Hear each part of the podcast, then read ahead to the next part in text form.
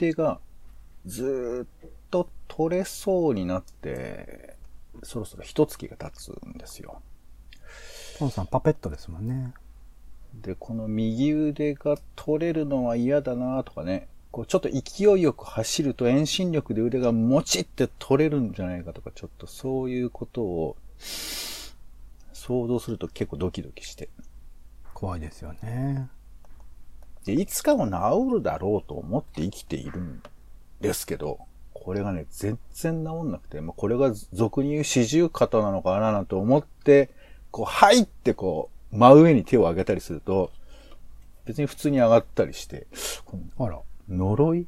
いや、どうなんだろうとか思いながらさ、生きてたら、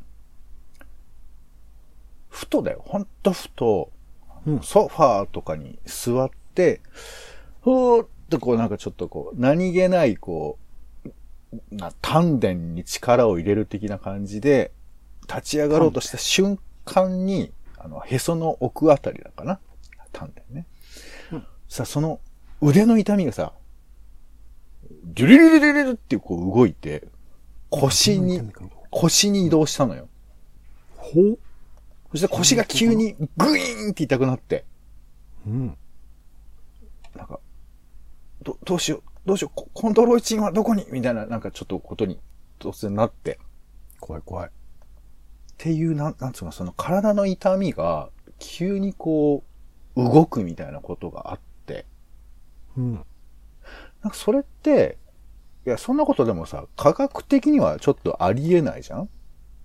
だって肩が痛いのは肩の疲労なわけだから、こ、その痛みみたいなものがその、なんつうの、体の中にさ、こうなんか、えー、ウルトラセブン見てる人だったらダリーって言えばわかると思いますけど、なんかこう、宇宙か、宇宙生物みたいなのがこう移動してね、腰に。で、腰に痛みが移ったとかだったらわかるけど、それはあんまないじゃないですか、一般的には。まあ、それが僕は分かってないですけど、ピンときてないですけど、はい。そうですね。ま一般だったらかな。まあ、そうそうそう。それを考えると、これは呪いかダリーかどっちかってことじゃないですか。うん。まあ僕は他の選択肢を考えていますけど、はい。あ、何？教えて？何？だ、なんだ？解決するか普通。にありませんのか、そういう？僕、だから例えば肩が痛くなると、歯が痛くなるとか、肩が痛くなると腰が痛くなるとか、その半身、右半身と左半身で、えーその流れのところが痛くなるって全然ありますよ。普通にあるかどうかは、それはあるのかもしれないね。俺も知らない。みんなと共有してないから結。構あるとその理由を聞いてんのよ。俺が右腕が痛かった痛みが腰にジュジュジュって移動した理由を聞いてんの。これはだから人間が勝手に腕とか肩とかうん腰とか部位を決めてるだけなんですよ。ほすべてのものはに人間の人体において繋がっているので、い一個たりとも分かれてたらそれは別の活動をされるので、全部繋がっているものだから痛みは当然こう動くっていうか、あの別の場所に行ってもおかしくないとは思いますよ。てかつあの響いてるっていうことも全然あると思います。歯が痛くなったら頭は痛くなるかもしれないし。う。そみんなこう納得すると思う。じゃないですかね。普通に、いや、あるあるって思ってると思いますよ。ああの、オレンジさん結構普通、じご自身の普通を結構俺にぶつけてくること多いと思うけど、俺はそれ納得しねえよ。そうなんだ。そ。いうや繋がってるとそんな当たり前じゃん。そんな、全だって然ま常にそうだよ。それは分かってる。だけど、腕よの痛みが腰にギュルルルって移動してるんだよ。うん。あーあー、こあ、そう、そう、そうか。ポンさん的には、それは、霊とか、もしくは、えー、右の仕業だっていうことです。あ、右じゃない。ダリーね。ダリダリーー。うん。松坂慶子さんがウルトラセブン出たことでおなじみの回のダリーですよ。ダリーのせい。ダリーのせい。そうそう。はいこれね、あの過去の宇宙、あの、怪獣怪人大兵が多分ダリって書かれてて、俺もダリって覚えてたんだけど、あの、ほら、シュールリアリスムでおなじみのダリさんはいはいのイメージだったんだけど、あの、実際劇中ではダリーって、あの、伸ばしてますから、これダリーって呼ぶようにしてくださいね。やっぱダリーっていうところの連想なんですかね。だるい、本ダリー。当に。これだから、世代で文句を言う、なんか、言葉が今、ちょっとパッと思いつかないけど、何々世代だな、お前は。な、なんなんだよ。え ということで、何々世代だなって何なんだよ。これでもな、ちょっと名前を付けたいんだよ、この痛みが移動するやつについて。ダリーって呼ぼうか。ダリその、なんていうんですか、語源がよくパッとしない感じするんですけど。なんで、ウルトラセブン、日本の SF に史上最高の物語。まあ、あんまり言うとね、あの、セブンの方から怒られるかと思いますんで、この辺にしておきましょうか。はい、ということで、えーうん夫婦、夫婦とかね、えー職場とか、友達とか、うんみんな喋ってますかね？喋ってますよね？えー皆さんの雑談のヒント、えーそれからツイッターでね、投稿するときのネタなどに役に立ててほしいということで、はいはい。えーまあ、直接役には立たないと思ってるんですよ。ちょっと控えめにしておきますけども。はい。ただね、こっそり耳打ちする程度で、あなたの記憶のね、扉を少し押すような、そんなラジオをしたいということで、種ラジは世の中のいろんな種を探すポッドキャストです。はい。よお相手はカルチャー中毒者のオレンジさんと、どうもお天気散歩人のポンでございます。よろしくお願いいたします。お願いします。はい。オネシャスって今言ったね。お願いします。バットナイスですね。バットナイスメダルですね。お願いし人のます。せいにしてね、俺そう、結構オレンジさんが普段からそう喋ってるの聞いてますからね。人のせいってなんですか？悪いことしてないのでしょ。常田の真似したみたい。あ、えーごめんなさい。こううんいう雰囲気でやる番組じゃありませんからね。はい。ではお送りしたいと思いますえーまずは、えーおしゃべりの、えー練習場種枕でございます。えー冒頭はね、えーダリーという名前を付けたという話をしましたけれども、さあ、えー気になった話題をいろいろと喋っていきたいですけども、まずはちょっとこれをまあ喋らせてください。えー恐竜ね、恐竜の足跡化石に、のび太と命名、名付け親が日本で話題にというニュースがこ AFP 通信で出てましたけども、えー、のび太といえば、のび太と恐竜？わかりますかね、うん映画シリーズ。最近もまたリニューアルしましたよね。リメイクか。そうそう、リメイクですね。えーのび太の新恐竜とか。あ、そうだね。あの、リあれはリメイクじゃなくて全然別な話だよね。なんか双子の恐竜みたいな、恐竜とか怪獣みたいなのが出てくる話がありましたけど、ん。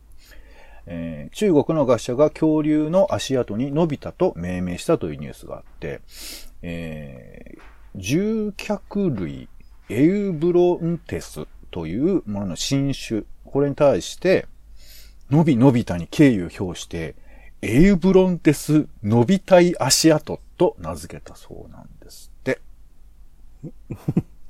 うん、うん、い、以外、なんかあれですね。なんですかね。伸びたいって。伸びたいって聞こえちゃうから、伸びた、伸びたでよかったのね。そうね、伸びたい。いってこのいが、まあよくあるようにちょっとなんか少し何か付けたしとかあって、これはちょっとニュースの中ではわからないんですけれども、ただなんか、あれだよね、その、大体自分の名前付けたりするじゃない？新しい、その昆虫とか見つけたり。鈴木龍とかの話ですか？双葉鈴木龍は、あれは、あの、鈴木くんって人ですよね。確か、こ子供だっけ、なんかが見つけてとかありますけど。自分の名前がつける、つくって嬉しいのかね？どんな感じなんだろうね？まだすんごい研究とか発掘めちゃくちゃ頑張ってた人にとっては一種の功績になるんでしょうね。やっぱり歴史なんか残るって。なんか、自分の名前、ほら、あの、新、ん体操とかだとさ、こう技の名前とかにじつけられるじゃない、し白井さんとかね。あれもなんか、名前とか登録じゃないけど、こういうのやりますって言っとかなきゃいけないみたいだけど、だから名前ほんと確実に自分でつけるってことだよね。そういうことですよね。そうだよね。名前つけたいものあります？うーん。まあ別にそのえ？地名？き偽名？などういうこと？地名つ住んでた場所とか。ああ、そうか、そうか。まあだから、例えば企業とかだったらトヨタってのはさ、もともと別にトヨタじゃないけど、トヨタってついたわけじゃん。うん。だそういうふうに、もう、あな、あなたの功績がすごくて、この街が潤いましたとか、豊かになりましたっていうことで、えー、オレンジ、オレンジシティってつくみたいなこと。そうそうそうそうそあう。大々市。大々市の。大々し、そこを日本語にする必要があるのね。まあまあそういうことカタカなのね。ナ嫌でしょ。そうに日本のあれだと。いやいやまあ、日本はね、最近あの、カタカナの駅名とかも増えてますから、そういうのもあるんじゃないですか、ね。邪道だと思ってますよ。はい。あ何がいいかね。なんか自分の名前がつくとか、つけ、記名がつけられるとかね。まあ、人につけるとかね、その責任、その恐竜とか生き物につけるとか、そういう責任は負えないかなとは思いますけど。でも、子供の名前とかはさ、責任取れないけどつけちゃうよね、自分がね。こればっかりだから、は。本来であればなんか自分でつけられる方がいいのかなとも思ったりしますけどね。あ、え、子供自身がってこと？うん。そう、え、え、じゃあオレンジさんも、その、ほ本名というか、本当は自分でつけたかったわけ？いや、僕は別に、その、いや、選択的っていう意味合いで言うところで言うそと、こまで選択にするか、ね、お親は一応つけるけど、そこからなんか、なんだろう、あえてこう解明することに勇気がいるような社会である必要はないかなって感じですね。なんか自由になんか自分が名乗りたいな。結構だってキラキラネームとかききつい人生を歩まざるを得ないのあるじゃないですか、名前によって。いや、だからその親の責任っていうのはとても重要なわけですよ。やっぱ名前をつけるってでも本来なんかそこまで追わなくていい責任じゃないですか、それって。なんか、たまたまなんか名付けないとその子たちがなかなかいろいろと分分類しづらいというか、赤ちゃん時代に何々ちゃんって呼ばなきゃいけないから名前つけなきゃいけないみたいなのあったりするそ。んな記号的なこととか、その、ね、でも、ま、あんまこの話ばっかりしてもなんですけど、なんかこう、何、こう、受け継ぐっていうものはさ、多少は俺あってもいいと思うから、その名前っていう不自由さも含めて、もちろんそれは変えてもいいよ。変えちゃいけないって話じゃないけど、まあこれは、今の俺の価値観だとそんなに変え、いや、てか、例えばこれのび太ってつけるじゃない、うん。そしたらのび太って勝手につけるなとかさ、なんかそういうこと言い出したりだとか、その、いや、うん。化石本人がつけるべきだとか、そうもならないじゃないですか。やっぱこう、なんていうの？いや、でも、かこのエオブロンテス側からその意見が出てきたときに、エオブロンテス側から伸びたいちょっときついんだよねって、俺ちょっと伸びたいっていう感じじゃなくないって伸びたのイメージつけられると、ちょっとなんか、個人的にもこう、なんかあんま良くないなと思うんだけど、みたいなこと言われた場合には、はい。それで自由になんか変えられるようにしてあげたいですよ、僕は。だから、あれじゃない？あの、エウロ、エウロプロンテス、えっ、と、大竹伸びたい足跡とかだったら、増やすの？うん。いや、その、私は増やすノブ、側でいくの？ノブヨ版だったらいいけど、わさび版だとちょっと気に入らないみたいな。あ、でもごめん。正確に言うと、えっ、と、小原のり子版ってことになるのかなうん、なんかそういうことそういうことじゃないか。。そうだねうん。ここでは、あの、アニメ版のことは話してないんだもね。うんん、プラスしたいとかじゃないんだよな。エオブロンテス側のなんか意見。てか、おね、子供側の意見って。子供がいいわ。はい。まあまあまあ、でもね、うんいやいや、名前、でもうんなんか、あの、その、見つけた人の思いというのがちょっと入ったりする。うんで、その思いの言葉が、いろんな人たち、まあ僕らはね、のび太って結構変な名前っちゃ名前ですけど、思い入れこれがあったり発掘した人なんて人でしたっけ？発掘した人は、えーこれお名前なんても中国語だからね、シャンリンダさんって読むのかな？シャンリンガスさんですかね。うん。なるほど。じゃあまあだからその、なんていうの？シャンリーダスさん、あの、こののび太の名前を見たときにシャンリーダスさんの名前を思い出すぐらいの、なんかリスペクトを僕た僕た僕たちが持てればいいですよね。なるはい。そうかもしれないですね。はい。ありがとうございます。えーはい。他にもいくつか気になったものがありましたので、ちょっとバーッとまず行きましょうか。えーまずはカンヌ国際映画祭開催されておりまして、えーっと、えーあれですね。これ、選ばれた作品が、これ、ジュリア・デュクノー、ジュリア・デュクノー監督の、えータイ、ティア、テティアンじゃないですか？ティタンじゃないですか？ティタンあの、て鉄になんか、こう、なんていうの？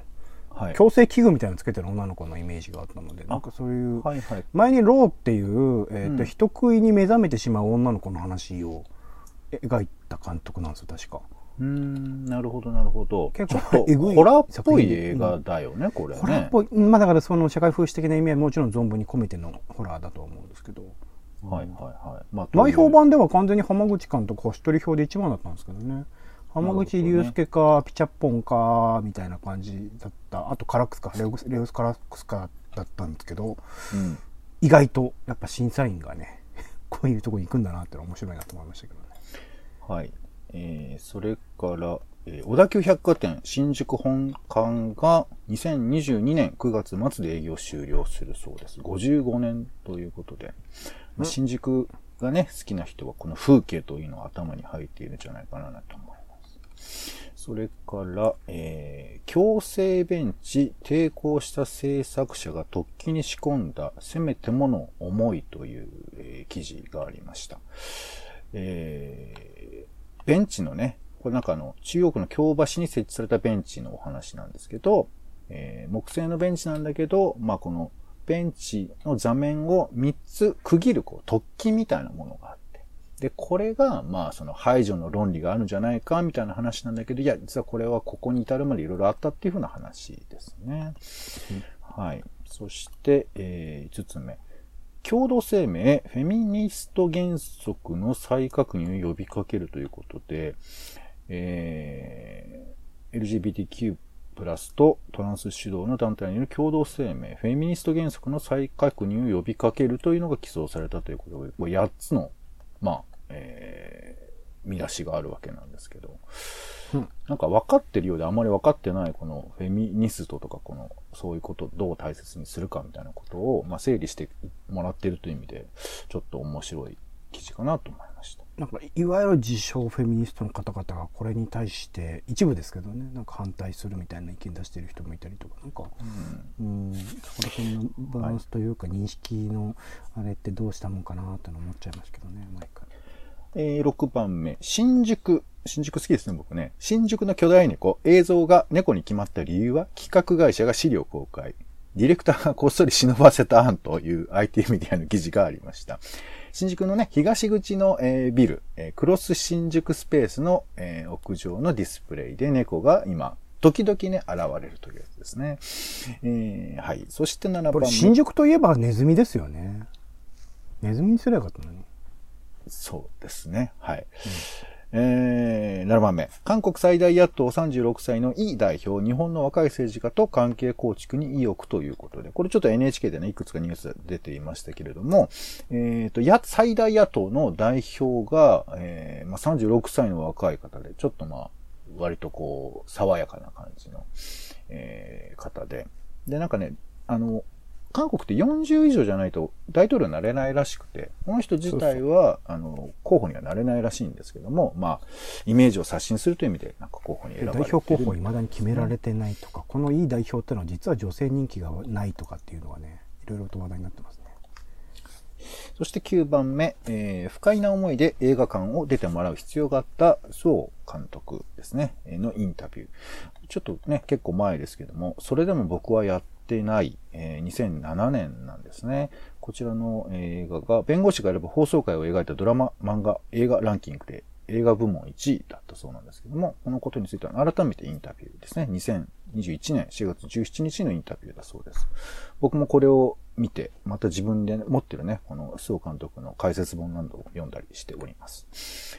えー10番目、怪奇漫画、首吊り気球無料公開都内に現れた巨大な顔が似ていると話題にということで、えーまあちょっと話題になってましたね。はい、といったところでございますが、気になるもの、オレンジさんありますか？そうですね排除ベンチの話とか僕実際にその京橋にあるベンチとかを見てきてっていうか、まあ、たまたま行っただけなんですけどうん。排除ベンチっていう言い方難しいっすよねなんか座るっていう意味合いで言うとまあ、座りにくいものもあったりするんだけど京橋にあるのは少なくとも座りにくいというよりは寝にくいとかあとはあの公に言っているようにそのスケボーのその台によく使われがちなんですよね。スケボーでビュンって飛んでさーっとこうそこにあのーなんていうの？かけて動くみたいなことよくやるのでそれを防ぐっていうか、そのベンチ自体の劣化を防ぐという意味合いでああいう作り方をするっていうのもまあ分からないではないのでうん。なんかまあうーんなんて言うんだろうなんか寝るっていうことを考えるならベンチというまあベンチももしかしたらいいのいいの活用できるのかもしれないけどそこまで考えるとなんかもう少し寝るなら寝るで寝やすいものを用意した方がいいような気もするしなんかい言い方難しいなっていうのはすごい思いますねベンチについて。まあこれ極論言うと、まあその、お家のない人とかも含めて、もう自由に使ってくださいっていう風なことが可能かどうかみたいなところが一つじゃん。うん。で、無論ね、その、いや、あの、ここまではいいですけど、ここまではダメですっていうことを決めたがるというところが、まあ、排除というと強いけど、まあ、そういうことだよね。例えばほらなんか、よくわかんない謎のオブジェみたいなものが飾られたりするじゃないですか、街中に。うん。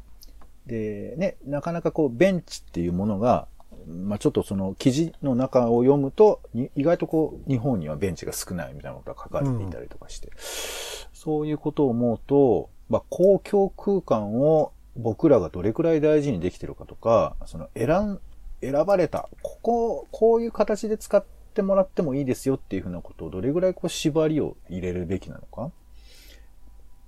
ね、例えばほら、小学校とかにさ、フラッと入ることってもう、最近の小学校ほとんどできないと思いますけど、うんまあでも地域のこう、共通の空間というかね、情報が集まるような場所で学校って結構重要なんだけど、いや、不審者がいるかもしれないとか、そんな怪しい人がいたらおかしい。まあ、理屈はわかるんだけど、その理屈に全部整えていくことが、世の中の自由の幅というか、ちょっとこうゆるっとしたところを消していくっていうのはあるわけだと思うんですけど、どう、どう思います？この、きちっとルールを守らせるべきなのか、これ、オリンピックとかもそうだと思うんですよ。海外の人とかって、黙食ってはって思う人も結構いるらしく。でも僕らは普通じゃない。それがルールだと思えるわけだけど。その辺のこうね、多様な人を受け入れようとすればするほど、ルールっていうもので縛るっていうことの無意味というか、なんならこう傲慢みたいなものも見えてくるじゃない。なんかよく言われることですけど、その犯罪自体は、あの、昔に比べると減ってるみたいなうん。ことをよく言われるし、で、一方で、そのモラル意識、モラル感というか倫理観みたいなものは、どんどん悪くなっているんじゃないかみたいな見方をしてる人もいて、うんなんかそこら辺のかつて決められたルールかつて設定していたその、まあ、もちろんこういう施設とかの使い方も含めてそういうものを今の時代でそのまま適用できるかっていうとそうではないと思うので時代時代においてどういう利用のされ方どういう考え方がある種一般化しているのかっていうものに合わせてこう対処していくしか変化し続けるしかないのかなっていう感じではありますかね。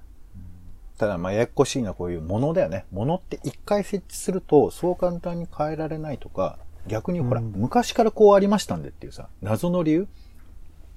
踏襲っていうことで、ガン、ガンと変わらないみたいなものが生まれたりするから、まあ、これ本当にだから、僕はルールっていう言葉は、本当に良くないなと思うけど、前の人がそう言ってたんでみたいなことを結構自由に使うじゃない？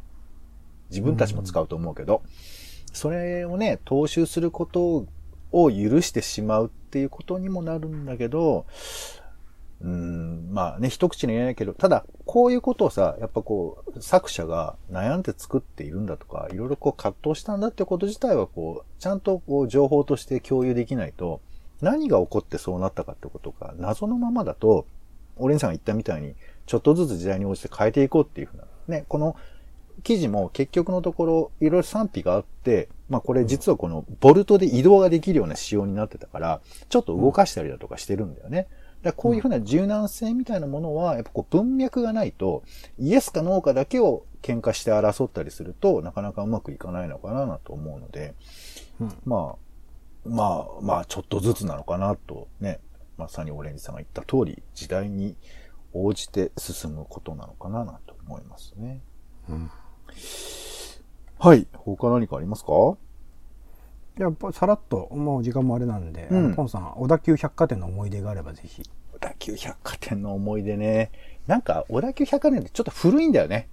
雰囲気が。ううんんうんだから、そうね古い古いそう。あの、本当定番の1階2階とかの化粧品の匂い、ムーンとか、あとその屋上のなんていうか古いなんかこう謎の着、着ぐるみがこう、そのままトランスフォームして、あの、うんこう、ミニカーみたいになってるやつとか、ああいう風景とかが結構残ってる、僕はこう、なんか懐かしい百貨店感があるので、うんもうちょっとなんかね、楽しみたいななんて思ったりはしますね。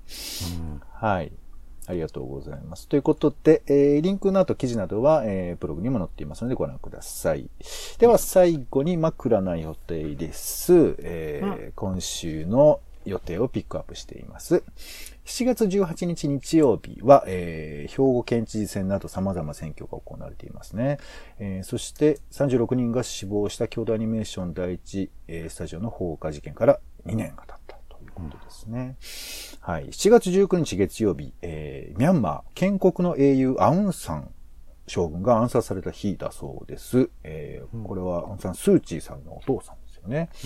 はい。それから、えー女性大臣の日だそうです。1960年に、この日に、えー日本初の女性大臣が生まれたという、厚生大臣だそうですね。まあそう考えると、まだそんなにね、経ってない、60年しか経ってないということですか。えー7月20日は月面着陸の日。